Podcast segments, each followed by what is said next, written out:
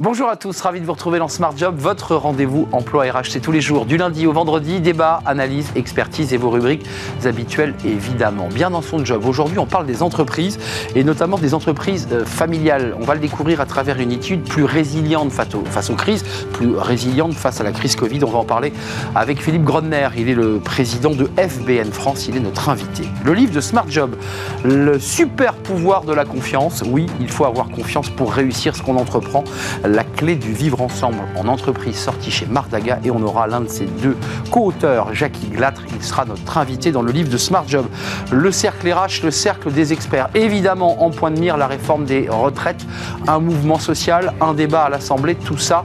Euh, pour ça, on y reviendra dans quelques instants. Puis on parlera aussi de ces chiffres qu'observent de près les syndicats, la désyndicalisation, euh, notamment dans le secteur privé. Voilà les thèmes. Et puis on terminera notre émission dans Fenêtre sur l'emploi avec Que veulent les salariés D'ailleurs, qui fait écho euh, au débat sur la réforme des, retraites avec des chiffres passionnants réalisés par Robert Alf. Alban Prieto, sa directrice, sera notre invitée. Voilà le programme. Tout de suite, c'est bien dans son job.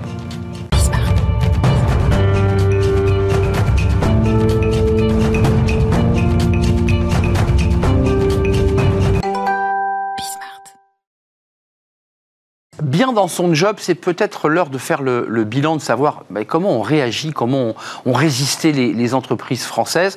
Et on va s'intéresser aujourd'hui aux entreprises familiales. Philippe Gronner, merci de nous rendre visite. Vous êtes déjà venu sur notre euh, plateau, euh, président de FBN France, euh, Family Business Network. Quelques chiffres, 17 000 membres, créés en 89, 65 pays, vous êtes présent dans 165 pays. Tout à fait. et vous accompagnez donc des entreprises familiales, qui soient des grandes entreprises ou des ETI. Et vous avez sous votre bras cette étude réalisée avec le, le METI et, et Adrienne Stratégie. Oui. Il ressort quand même un élément assez fort, c'est que les entreprises familiales, face aux crises en tout cas, ont mieux résisté. Comment vous l'expliquez? Alors, on avait cette intuition et on voulait l'illustrer par une étude. Donc, c'est Adrienne Stratégie qui l'a effectuée, que la que la longévité des entreprises familiales était plus forte que la moyenne des entreprises en France. Une entreprise en France a une durée de vie moyenne de 20 ans. Euh, les entreprises familiales ont deux à trois fois plus de durée de vie et les membres du FVN ont une moyenne de durée de vie de 80 ans. Hum. Alors à quoi ça tient? À beaucoup de facteurs. Le premier, c'est souvent la stabilité du capital. On voit dans notre euh, époque beaucoup d'entreprises qui changent de main. Ça veut dire qu'elles perdent leur âme, elles perdent un peu de leur valeur, même parfois beaucoup. La stabilité du capital et la cohésion de l'actionnariat, c'est déjà un premier élément. Après, il y en a beaucoup d'autres, notamment les familles entrepreneuriales sont souvent porteuses de valeurs et que ces valeurs-là, ben, elles transpirent dans la gestion de l'entreprise. Et elles se transmettent par ailleurs, on va y revenir. elles se transmettent, on pourrait y revenir.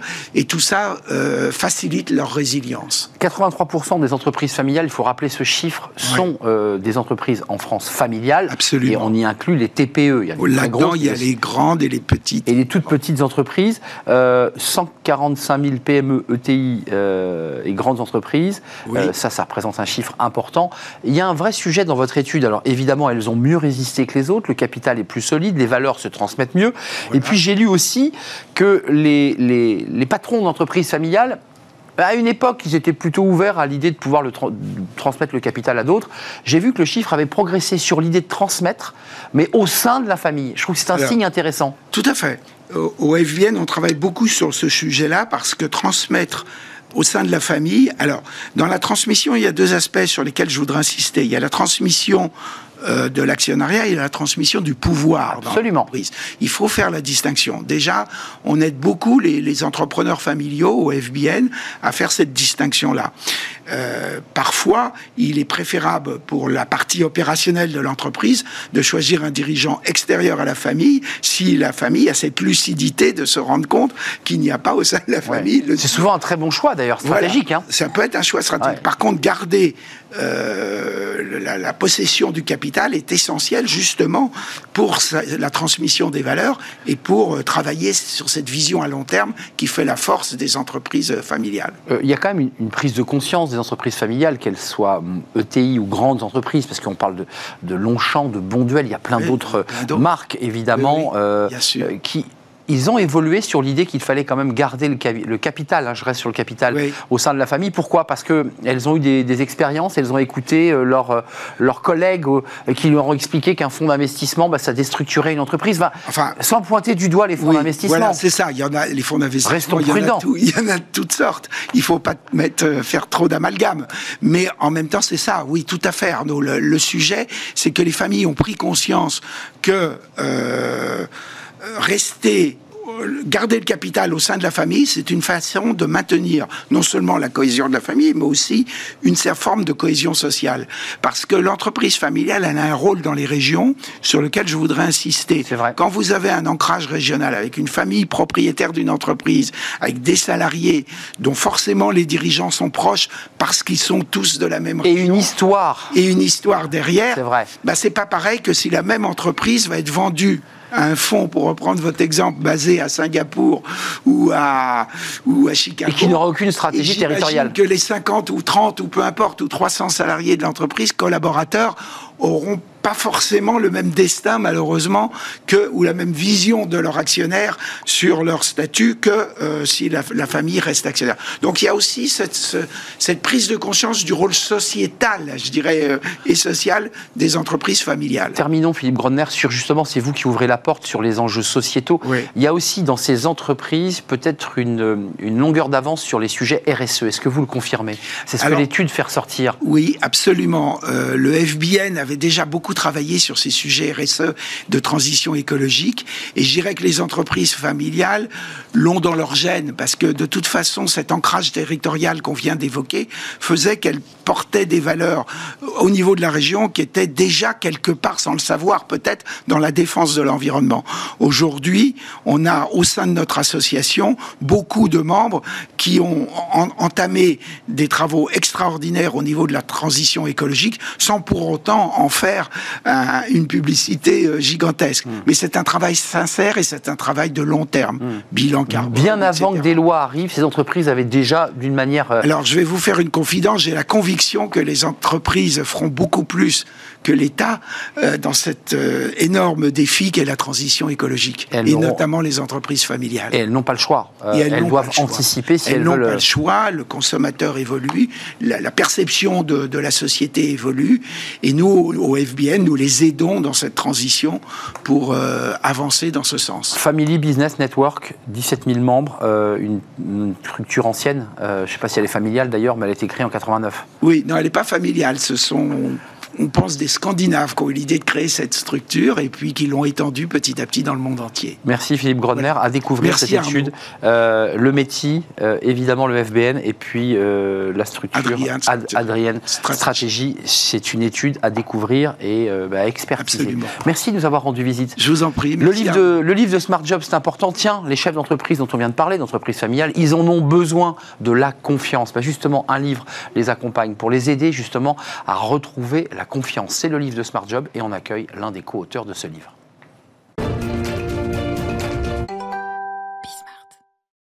Le livre de Smart Job, son titre, Le super pouvoir de la confiance, la clé du vivre ensemble en entreprise, édition Mardaga. Vous découvrez la couverture, écrite par Eric Beck et Jackie Glatre, euh, deux co-auteurs qui ont un parcours assez intéressant d'ailleurs pour nous accompagner sur le chemin de la confiance. Nous sommes avec Jackie Glatre. Bonjour euh, Jackie. Bonjour. Ravi de vous accueillir. L'un des co-auteurs de ce livre euh, passionnant.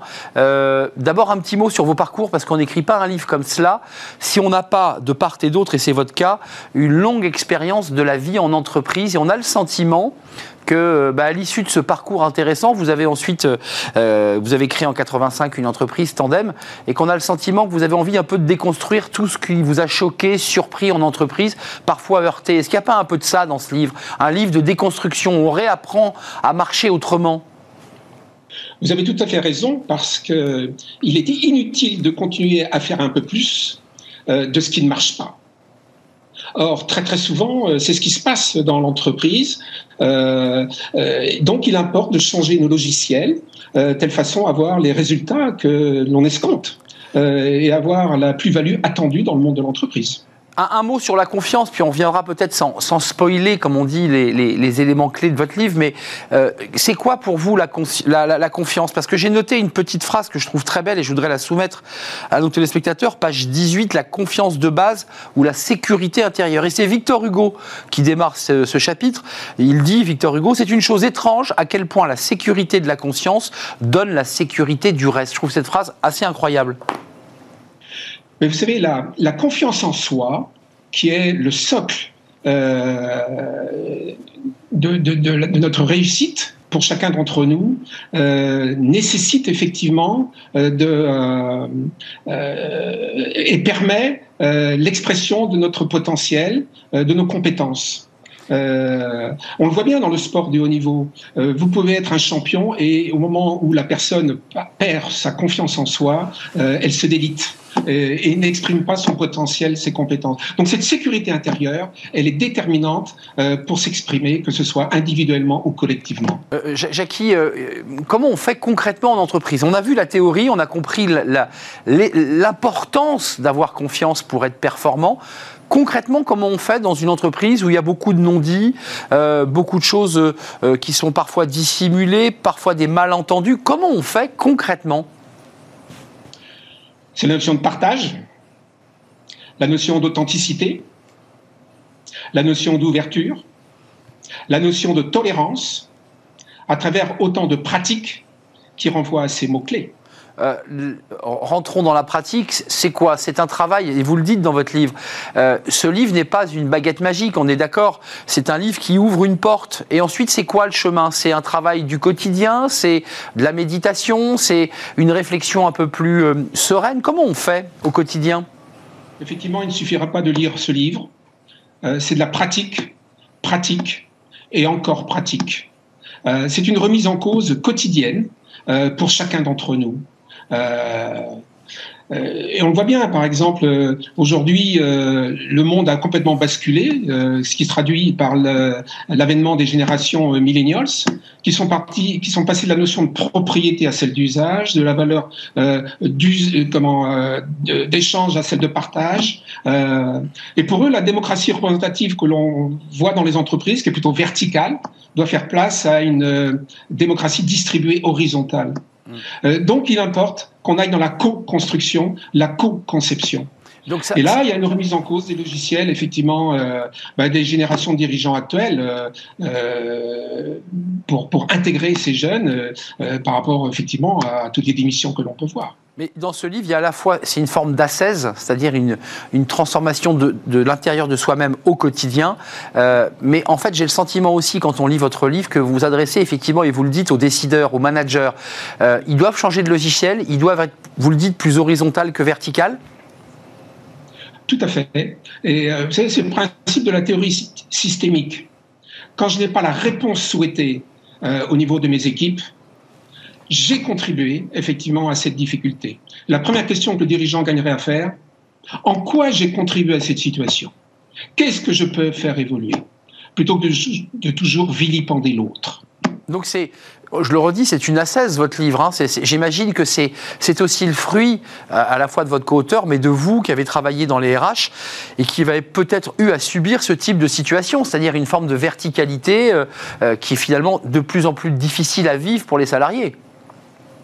C'est vrai. Euh, et donc, je pense que c'est un travail euh, oh, des dirigeants, bien sûr, mais aussi euh, des salariés, parce que c'est un tout indissociable et qui suppose effectivement l'utilisation de deux outils qui sont incontournables pour bâtir la confiance, que sont l'empathie ou encore l'écoute active et l'adaptabilité qui va conduire à une certaine tolérance. Je peux, je peux m'autoriser, Jackie, à rajouter un mot et la reconnaissance aussi, parce que euh, on peut avoir confiance en soi, mais il faut aussi recevoir euh, de l'autre euh, une forme de reconnaissance, non? Tout à fait. D'ailleurs, on l'évoque dans les outils que l'on propose pour développer la confiance en soi. je ne connais pas une personne qui n'aime pas s'entendre dire qu'elle a fait du bon travail et qui est une clé pour développer la confiance en soi et donc l'expression de nos potentiels. Tout à fait. Merci Jackie Glatre d'être venu sur notre plateau. Je rappelle que vous l'avez coécrit avec Eric Beck, qui lui-même euh, est, le, gérant de Tandem, est un, est un formateur coach. Euh, c'est un livre extrêmement intéressant, très érudit.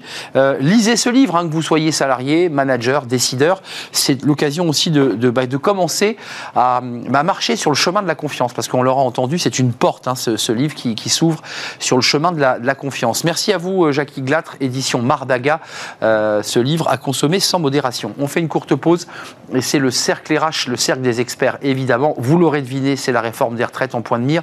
On va parler de la désyndicalisation, puis on va s'intéresser aussi aux désirs des, salariés. Euh, que veulent-ils, notamment cette jeune génération? On fait le point avec les experts qui me rejoignent juste après la pause.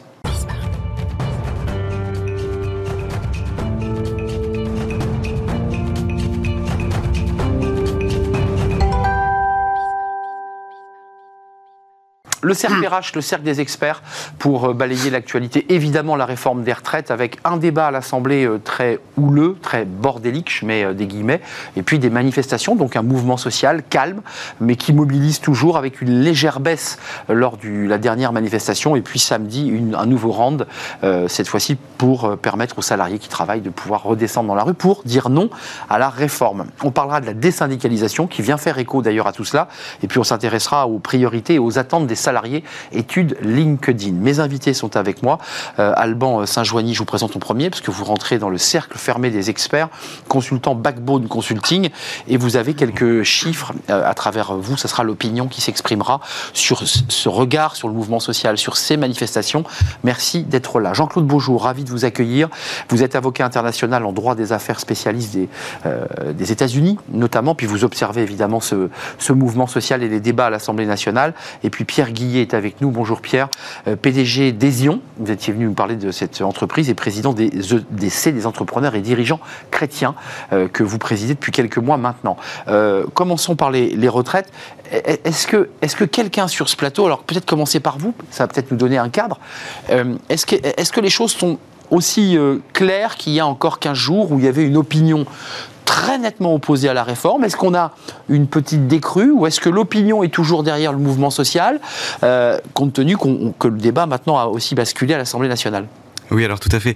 Euh, c'est vrai qu'il y a une baisse euh, apparente hier de la mobilisation, mais qui en réalité se retraduit pas du tout dans l'opinion, puisque la mobilisation est toujours aussi dense et toujours aussi intense. Il y a des oppositions euh, marquées qui continuent de faire vivre le débat. Les Français sont majoritairement contre cette réforme, plus de 72%. 6 Français sur 10 se sentent concernés. Et ce qui est aussi euh, un peu paradoxal. Je veux dire logique. Hein. C'est un, un, peu logique et c'est à la fois aussi un moment assez paradoxal pour ce mouvement de mobilisation contre les retraites, puisqu'on est dans à la fois une résignation et une non-résignation. Non-résignation car euh, aujourd'hui on continue d'aller dans la rue. Euh, la mobilisation de samedi, paraît-il, sera plus intense que celle. En tout cas, c'est un appel des, des syndicats à le faire. Résignation. Une grande majorité de Français aussi pensent que euh, le gouvernement va aller jusqu'au bout de cette réforme sans prendre en considération les, manifestations qui ont lieu dans la rue. On a reçu euh, deux auteurs euh, qui représentaient un livre, qui venaient présenter un livre sur ce plateau. Le titre, c'était, je, m'en souviens très bien, Dialogue social, dialogue de sourds. J'ai le sentiment que ce titre n'a jamais aussi bien collé à la situation dans laquelle nous sommes, c'est-à-dire des gens qui marchent pour dire non, et un gouvernement qui, globalement, cas à cas, poursuit sa route sans trop transformer le système on, peut tenir comme ça, ça, peut tenir, Jean-Claude Beaujour, euh, Pierre Guillet? Peut-être que sur le court terme, on peut tenir, sur le long terme ou le moyen long terme, ça devient plus compliqué. Pourquoi? Vous avez dit, euh, finalement, les gens réclament, mais en même temps, on est un peu résigné. Je pense que l'utilité de la réforme est perçu, sauf que le vrai sujet, me semble-t-il, chez beaucoup, c'est le rapport au travail. Nous sommes d'accord. Et, je vois cela, y compris chez, dans, chez nos clients, parfois cadres dirigeants, souvent chez cadres dirigeants, pour vous dire que même à ce niveau-là, c'est pour ça que je ça qui est intéressant. Il n'y a pas que, mais même à ce niveau-là, il y a une véritable souffrance au travail. Il y a un rapport au travail qui est compliqué, une perception qui est compliquée, une fatigue. Donc, peut-être donc envie de, poser les gants plus tôt, quoi. Donc, soit envie. Alors, ce qui est paradoxal, c'est que moi, ce que je constate, c'est que beaucoup de gens consultent notre département en droit social pour nous dire je vais prendre ma retraite, comment est-ce que je peux recommencer à travailler? C'est intéressant. Autrement. Autrement. C'est ça. Donc on voit bien qu'il y, y, a c'est un mouvement sociétal sur lequel il faut qu'on réfléchisse. Euh, et, et, je comprends que les choses sont ce qu'elles sont. Et c'est peut-être ce que disent finalement euh, cette grève euh, euh mi-teintée. Un dernier point. Souvenez-vous que c'est ici euh, que j'ai eu l'occasion de dire que je m'érige contre le mot les seniors. Ça n'a pas de vrai. sens. Et j'ai redit encore sur un tweet au Premier ministre, arrêtez de dire les seniors. Les seniors, c'est indicatif de vieux, c'est indicatif de mise à la retraite. Vous ne pouvez pas Il y a dire quelques seniors sur le plateau, hein, si non, on suit les non, chiffres de l'INSEE. hein. Mais, mais justement, Enfin, à part, euh, justement, moi j'ai parlé, Alban. je propose qu'on utilise le mot professionnel expérimenté. C'est pas simplement pour faire bien, mais c'est pour pouvoir envoyer un véritable message pour dire ce ne sont pas des gens qu'on met au rebut, mais ce sont des gens qui ont une expertise qu'on va utiliser différemment. Pierre Guillet, quand même, une question qui concerne votre organisation, votre association. Euh, quelle est la, ligne euh, que vous portez Mais qu'est-ce que vous disent tous les membres qui sont des chefs d'entreprise? Ils vous disent euh, le gouvernement doit tenir bon, ou vous-même vous êtes gagné par euh, une sorte de- d'inquiétude en vous disant mais tout ça pour ça, pour on libère sa retraite à 63 ans et demi. Bon là on se bat pour 64. Autant de bruit pour arriver à cela? Alors nous, nous on s'attache pas en fait aux, aux mesures euh, qui sont proposées par euh, Mais à la philosophie. mais plutôt à la philosophie. En fait, euh, pour les EDC, le- les retraites c'est un bien commun, surtout en France où c'est une retraite euh, collective où on construit la retraite pour les autres, pas pour soi. Et là, on voit et on observe une absence de dialogue. Pourquoi? Simplement parce que les gens défendent leur position, leur intérêt personnel. Ils sont campés sur leur devenir, alors que le système est un système collectif, où on, on travaille pour l'ensemble. Donc ils manifesteraient s'ils avaient conscience de ce que vous dites pour leurs enfants et petits-enfants, en fait. C'est ça la question, et pas pour leur propre retraite. Exactement. Donc euh, nous, ce qui, ce qui nous, euh, enfin moi personnellement, ce qui, me- ce qui me sidère dans, dans cette situation, c'est l'absence totale de dialogue. On est d'accord. Alors qu'en fait, euh, C'est on, est, on- on est face à des, des- des entités dont l'essence même est le dialogue. L'essence même. L'Assemblée nationale, c'est un espace de dialogue. Le syndicat, le syndicat professionnel, est, est un artisan du dialogue. Donc euh, là, on est dans un système qui ne, qui, euh, qui de toute façon, quelles que soient les, les situations, va pas aboutir parce que les, les gens sont campés sur leur, leur position. Et ça, c'est pas constructif. Juste un mot, Pierre, sur le rapport au travail. Parce qu'on nous dit, bon, cette réforme, de toute façon, dans trois ans, on y revient, parce que globalement, il faudra refaire. Il faut faire une réforme plus systémique et pas une réforme uniquement sur l'âge de départ. Le rapport au travail, parce qu'on entend quand même des cadres dirigeants qui aiment faire ce qu'ils font, mais pas dans le contexte où ils le font, Euh, sans pression, euh, sans l'espèce de verticalité hiérarchique. C'est ça les questions posées aussi. Est-ce qu'aujourd'hui, le monde n'est pas en train de faire sa révolution du travail? Si, bien sûr. Et, et- et je pense que là, on a, euh, on a pas mal d'outils pour revoir en fait les questions du travail, notamment Pas abordé dans la réforme, on est d'accord pas abordé dans la réforme, mais, mais c'est sous-jacent et ça va être un lien peut-être avec les, les discussions qu'on va avoir sur les autres sujets. Aujourd'hui, je pense que le, le- la loi Pacte, qui a instauré cette, Exact. cette idée de réflexion sur la raison d'être des entreprises, ça, c'est un vrai sujet d'attractivité de l'entreprise Que et vous donc portez d'ailleurs, hein, du travail. Mm. On porte qui est un sujet pour et, vous et auquel on a con- contribué. Euh, l'attractivité du travail, c'est la question essentielle, Bien sûr. mais l'attractivité pour euh, les jeunes, pour les personnes expérimentées et aussi pour les personnes fragiles. Un On petit ne mot. parle pas, mais aujourd'hui, c'est pour l'ensemble de la communauté. Il faut, et ça peut régler le problème des retraites dont on parle aujourd'hui, il faut plus d'actifs en France. On il est plus d'actifs. Et, et plus de euh, professionnels qualifiés, je ne mets pas senior. Juste un mot Alban pour donner la parole à Jean-Claude. Euh, Qu'est-ce que, qu'est-ce que disent les, à travers les, les études d'opinion, le travail que vous faites Est-ce que vous sentez, au-delà de la, la revendication très catégorielle contre la réforme, est-ce qu'en dessous, il y a aussi cette espèce de souffrance dans le rapport au travail, dans la manière dont on l'exerce et la façon dont on rêverait de l'exercer?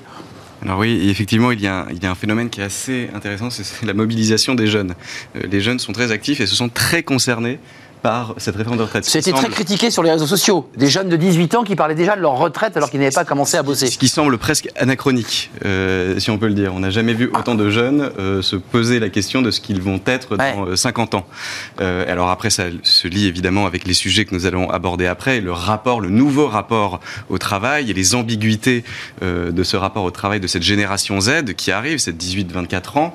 Et on le sait, le, le salaire est important, mais c'est le sens aussi qui prime, et cela rejoint exactement ce que vous étiez en train de dire sur les entreprises à mission et le développement en France de sociétés, qui est également un sujet qu'on suit énormément. Euh, dernier mot sur les retraites, parce qu'on va parler de la désyndicalisation, et qui est en fait assez intimement lié à ce qu'on se raconte, c'est-à-dire les structures officielles ou institutionnelles. Bah, les, salariés, les Français leur tournent de plus en plus le dos, et pas qu'aux syndicats d'ailleurs. Vous vouliez rajouter un, un, élément oui, par, rapport sur le, rapport au travail, je pense qu'à titre de comparaison, on voit aussi ce phénomène ailleurs. Euh, euh, bien sûr, je citerai les, États-Unis, où depuis la, la Covid, les gens se posent un certain nombre de questions et disent je n'ai plus envie de travailler dans les mêmes conditions. Alors, ah, il y a eu la grande démission. À la, grande, à la grande différence aux États-Unis, ils sont obligés, il faut, faut, faut remplir le. Euh, il n'y a, a, pas comme chez nous les modèle social le modèle social et, pas du tout le même. Donc les gens travaillent, mais en se disant je veux vivre autrement. Il y a, y a un vent de nouveautés et notamment porté par les jeunes générations. On n'a jamais autant, euh, c'est très anecdotique, mais on n'a jamais autant. Euh, moi, je l'ai vu au cours de ces derniers mois, être refusé dans des restaurants avec le restaurateur m'expliquant je n'ai pas assez, aux États-Unis, m'expliquant je n'ai pas assez je l'ai entendu en France aussi. Hein. Non, mais c'est quelque chose d'inouï aux, États-Unis. c'est vrai qu'aux États-Unis, en général, il n'y a, pas de sujet là-dessus. C'est de dire, ben, je suis désolé, je ne peux pas vous prendre parce que je n'ai pas, pas le personnel. Donc là, c'est plutôt le modèle français qui est en train de, doucement de, faire tâche d'huile aux États-Unis, parce que c'est les États-Unis qui nous offrent leur modèle. Euh, le nombre de salariés syndiqués nettement, a nettement baissé. C'est très intéressant, publié par le ministère du Travail, donc c'est une, une étude sérieuse et neutre. Taux global de syndicalisation public-privé confondu passe de 11 à 10,3, c'est pas rien, euh, de 2013 à 2019, et il est tombé sous les 8% dans le privé. Euh, je me tourne vers vous. Mhm. Il y a, dialogue social, dialogue de sourds. je, mouline un peu la même idée, mais c'est toujours la même chose. Il y a à la fois un double discours sur les syndicats. Il y a à la fois le côté euh, ils nous agacent, la CGT, puis en même temps dans l'entreprise, quand on dirige une entreprise, on s'aperçoit que le dialogue social est vital et essentiel. C'est complexe ce sujet le, les syndicats, le, syndicalisme est essentiel pour assurer un dialogue. Euh, par contre, les syndicats, en tant que tels, sont peut-être eux aussi concernés par la question de la raison d'être, de leur propre entité.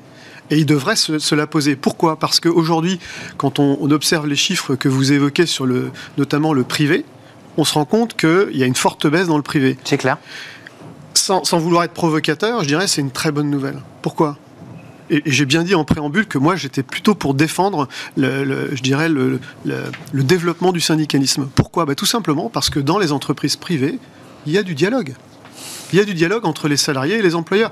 On n'est plus euh, au 19e siècle et le dirigeant, il est, il est proche de ses collaborateurs. Vous dites salarié à dessein, Pierre Guillet, parce que vous auriez pu dire il y a un dialogue entre le, délégué du personnel et, et, la direction. Vous dites salarié. C'est un, dialogue direct. Un dialogue direct. D'accord, non, mais c'est ça que je. Il y, a, très peu de On est d'accord. syndicale dans les PME et il y a des dialogues directs. Et, je pense qu'aujourd'hui, euh, les, les, les, salariés vont se syndiquer quand justement hmm. il n'y a plus de dialogue. C'est ça. Donc quand, l'entreprise euh, voilà, a un projet clair et embarque ses collaborateurs, eh bien, euh, le dialogue est là. Euh, je donne la parole à Jean-Claude, mais juste l'éclairage opinion. Là, on voit quand même, juste pour faire un éclairage pour nos téléspectateurs, unité syndicale, il faut quand même signaler que c'est très très rare, que la CFDT, la CGT, EFO et les autres parlent d'une seule voix et se mettent d'accord à des dates précises et que tout le monde soit derrière la banderole. Il faut le signaler. Sur cette question de la désyndicalisation, est-ce que l'opinion sur ce sujet euh, réagit? Parce qu'on a vu des mouvements SNCF euh, indépendants des syndicats, on a vu des, mouvements policiers, souvenez-vous, avec des menottes posées sans passer par les syndicats officiels. C'est un phénomène, ça aussi, de, c'est une lame de fond, là? Alors c'est une, c'est une baisse en trompe-l'œil, en réalité. Euh, puisqu'on assiste en, réalité depuis un mois à une resyndicalisation. Ah, le chiffre 2019. 2013-2019. Euh, mais euh, les syndicats sont dans un moment très fort pour eux. On n'a jamais autant vu euh, Laurent Berger de la CFDT et Philippe Martinez de la CGT. C'est vrai. on compte en janvier plus de 10 000 nouveaux, nouvelles adhésions à la CFDT. Il y a la pétition en ligne sur change.org contre la réforme des retraites qui a déjà récolté plus d'un million de signataires. Exact. Donc, euh, CFDT qui avait perdu des plumes. Hein. cette désyndicalisation qui intervient aussi à un moment donné où euh, il y a une hausse de la précarité sur ces dernières années. Jean-Claude Beaujour, je m'autorise des manifestations sans violence.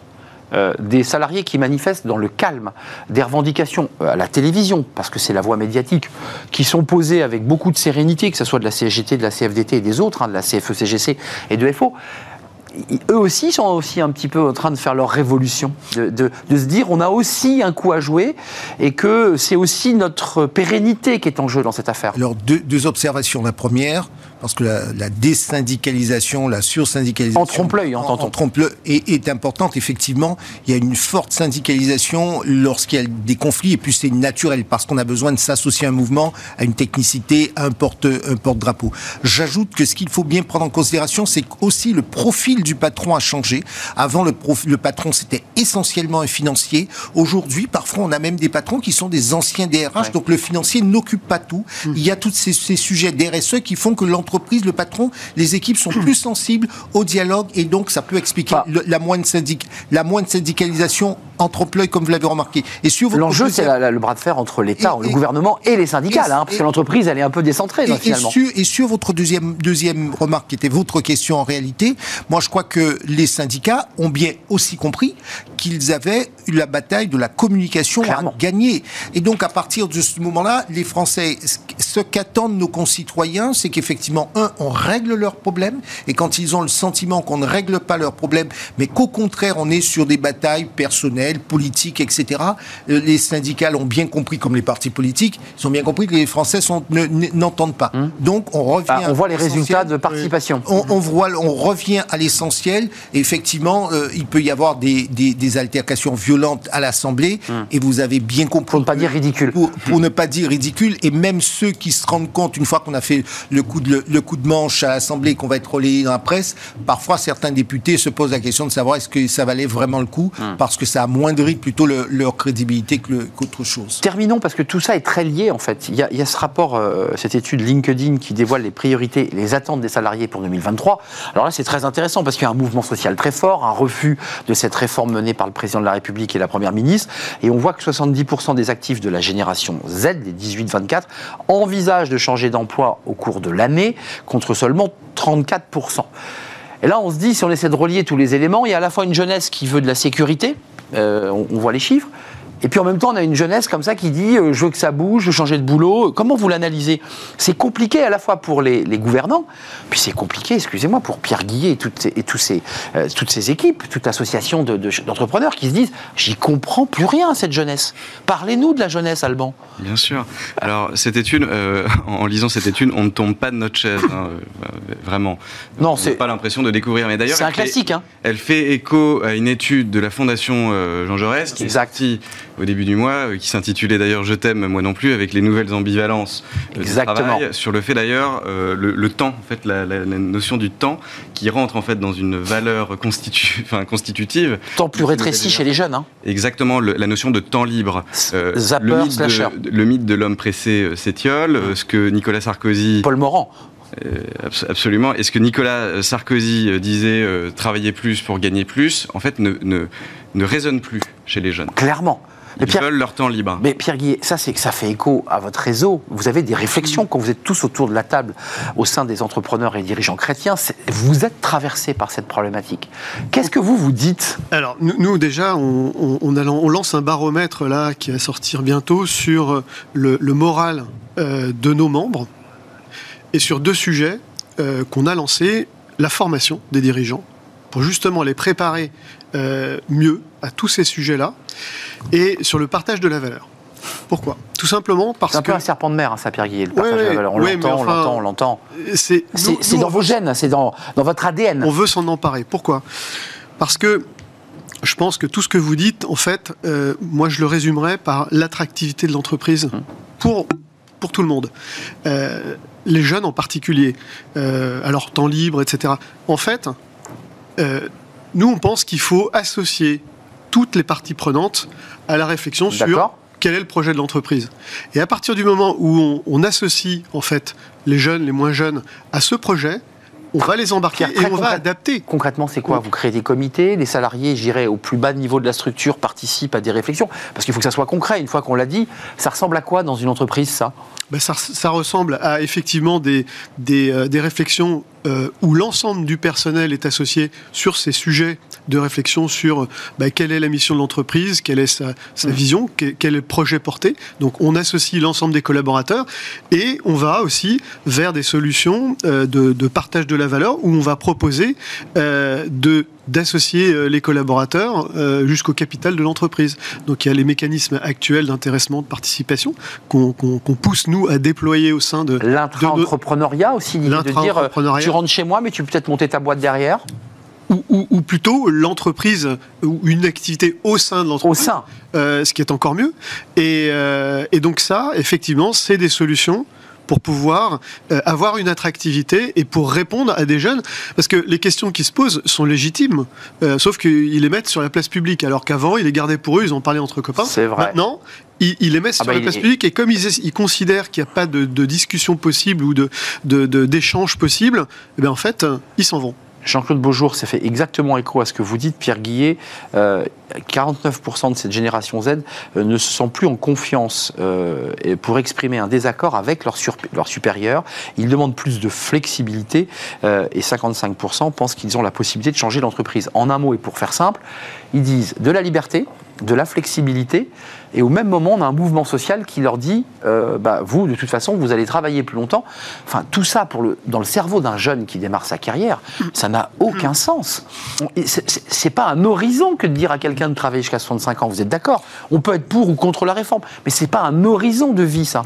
Ce n'est pas un horizon de vie. Je vais, je vais vous dire, il y a quelques années, nous avions organisé une rencontre, euh, une réflexion comparée entre les, la mobilité vue côté français et vue côté américain. Et on s'est aperçu que les Français n'étaient pas moins mobiles, oui. en particulier les jeunes, que les jeunes Américains. Mmh. En revanche, ce que demandent les jeunes, quels qu'ils soient, au fond, c'est dans quel, euh, euh, quel sera mon cadre de vie.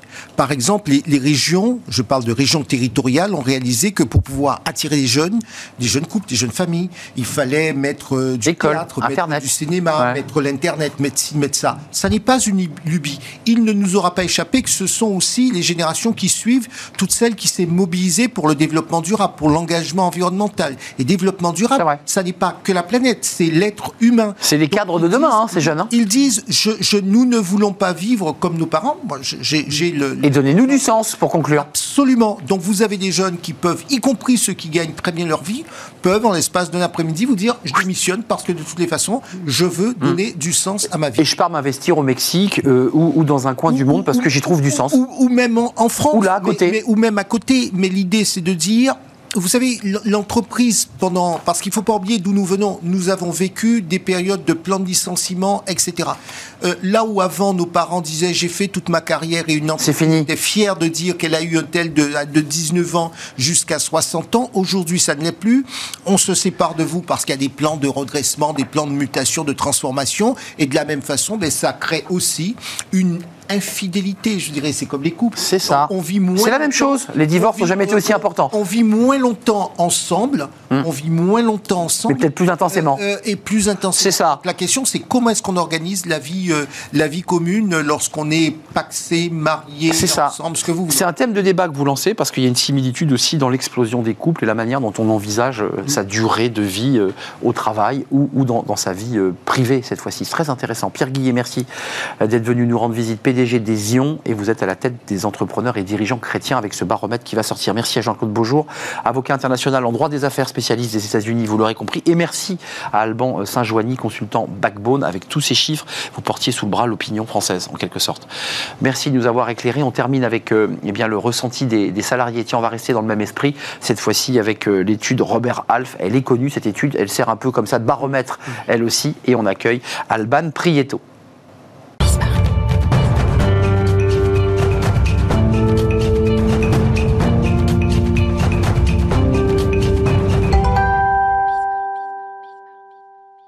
Et on termine avec Fenêtre sur l'emploi. Ça va faire écho d'ailleurs au débat qu'on vient d'avoir avec mes invités sur cette génération Z, avec cette euh, étude Robert Alf. Alors elle date de quelques mois maintenant, mmh. mais elle est passionnante, elle dit plein de choses. Et on accueille Alban Prieto. Bonjour Alban, vous êtes directrice euh, chez Robert Alf. Oui. Euh, avec l'étude, alors commençons par le, début. D'abord, elle, elle, dit quand même un peu tout ce qu'on nous raconte depuis des mois, c'est-à-dire des salariés euh, qui observent, qui regardent le marché du travail, qui veulent bouger.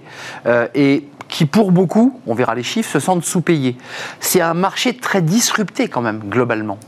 Oui, alors euh, effectivement, cette étude déjà, elle est menée auprès de 1000 candidats hein, qui sont en, qui sont actifs sur le marché. Donc déjà, euh, l'objectif de cette euh, de cette étude pour nous, c'est vraiment de comprendre ce que les gens attendent aujourd'hui lorsqu'ils sont sur le marché. et ça, les, les, tendances que ça a pu déployer sont quand même très intéressantes à, à noter. Donc déjà, on voit qu'on a un Français sur deux qui est en recherche active donc le marché est vraiment, vraiment euh, toujours en tension sur cet aspect-là. Et puis vous en avez un sur trois qui aujourd'hui euh, sont approchés même lorsqu'ils ne sont pas en recherche active. Donc ça, c'était important de, donner un peu de cadre. Donc des cabinets les appellent en disant... Euh, Absolument, des cabinets, des entreprises également. ça vous dirait pas de venir euh, rejoindre notre entreprise? C'est exactement ça. Donc ça vous donne un peu la tendance aujourd'hui et la compréhension de où est-ce qu'en sont nos candidats aujourd'hui lorsqu'ils euh, lorsqu'ils sont actifs sur le marché de l'emploi? Alors Alban, il y a un autre sujet qui est très très lié, euh, le ressenti des, salariés à l'égard de leur salaire. 44% s'estiment sous-payés. Alors ça c'est intéressant parce qu'il y a eu le grand débat de l'inflation, les NAO, au final, quand la poussière retombe, les NAO sont toutes ou presque terminées. Bah, il, il, ressort qu'un sur deux, presque un sur deux, dit je suis un peu sous-payé. Alors, vous avez raison, le, salaire, c'est toujours effectivement ah euh, le sujet number one euh, qui est sur la table euh, aujourd'hui. pour autant, ce qui est intéressant aussi, c'est de voir hein, pourquoi les salariés restent dans leur entreprise ou pourquoi ils voudraient partir. Et effectivement, pour la partie rétention, et je m'adresse aux entreprises qui nous regardent aujourd'hui, ce qui est important dans l'étude et ce qui ressort, c'est que les candidats recherchent avant tout une dimension relationnelle pour rester dans leur entreprise l'équilibre vie privée, vie professionnelle, eh l'ambiance de travail, la bienveillance et la relation au manager. En revanche, la partie salariale, effectivement, est le sujet numéro un lorsqu'on cherche à attirer des candidats qui viennent de l'externe. Mais il n'y a pas de changement dans la relation au manager parce qu'il y, a le débat de la reconnaissance, de, de, l'ambiance de travail, du bien-être au travail, pour le dire. On a le sentiment que ça bouge pas beaucoup là-dessus que, les, que les, salariés, que les salariés ont l'impression que leurs managers restent toujours très verticaux, qu'il y a toujours finalement une difficulté dans le relationnel, puisque c'est un des éléments qui justifie leur envie de partir. Alors, je suis pas tout à fait d'accord, Arnaud, là-dessus. En tout cas, c'est une question. Hein. Ouais, alors pardon. Non, non, mais c'était. je, me posais la question. Vous dites que ça évolue, vous? Oui, je trouve que ça évolue. Euh, je trouve que ça évolue et on le monitore et on arrive à, le ressentir au travers, par exemple, du guide des salaires qu'on a qu'on publie tous les ans, euh, sur lequel vous voyez les grandes tendances et la teneur que les entreprises euh, mettent sur la table aujourd'hui. On aura cette partie, je termine juste allez-y, allez-y, Alban. Cette partie effectivement de la relation au manager et de la, partie très descendante est vraiment prise en compte par les entreprises aujourd'hui. Donc il y a des évolutions qui sont faites au sein de la culture d'entreprise, par exemple. Au risque de faire un tout petit débord, 43% des salariés, il faut, le commenter rapidement, mais il dit quelque chose de très fort, souhaitent passer à la semaine des 4 jours. On est dans un débat où les entreprises disent, écoutez, c'est pas possible. On voit que, que les salariés, que la base Dis-nous, on est prêt. Alors c'est vrai que c'est un sujet euh, d'abord d'actualité puisqu'on voit euh, nos voisins européens commencer à réfléchir fortement euh, et légiférer sur le sujet. dans notre étude, ce qu'on voit, c'est qu'à peu près 22% des entreprises proposent déjà en France euh, la semaine des 4 jours. Et vous avez, je crois, 35% des entreprises qui y réfléchissent. Donc je dirais que aujourd'hui, le constat, c'est que ça bouge. C'est intéressant d'y réfléchir. Après, c'est pas non plus prépondérant. C'est pas euh, le curseur numéro mmh, un. Mais c'est un des éléments nouveaux quand même. Mais c'est quand même effectivement quelque chose qui ressort aujourd'hui. L'étude Robert Half a consulté euh, bah, sur le site de Robert Half, évidemment, qui est un guide, qui est une forme de, de, pensum qui permet de, se situer. Merci Alban Prieto d'être venu nous rendre visite un tout petit peu en retard, directrice euh, de Robert Alf. Euh, merci à vous, évidemment. Merci de votre fidélité. Merci à toute l'équipe. Merci à Angèle à la réalisation. Merci à Héloïse euh, au son. Je vais très vite. Merci à Nicolas Juchat. Et merci aujourd'hui à Marie pour l'accueil invité. C'était un vrai plaisir de partager ce moment avec vous. Et je vous dis à très, très, très bientôt. Bye bye.